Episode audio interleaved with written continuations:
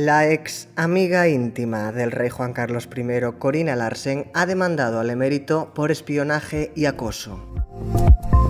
Soy Néstor Villamor y esto es Sumario de Verano. Hoy es martes 27 de julio de 2021. Comenzamos.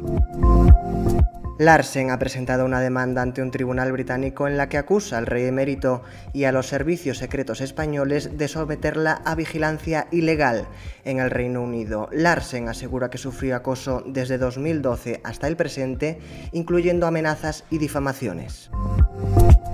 Margen de gasto histórico en España. El Consejo de Ministros ha aprobado un techo de gasto para 2022 de más de 196.000 millones de euros, lo que supone un nuevo máximo histórico.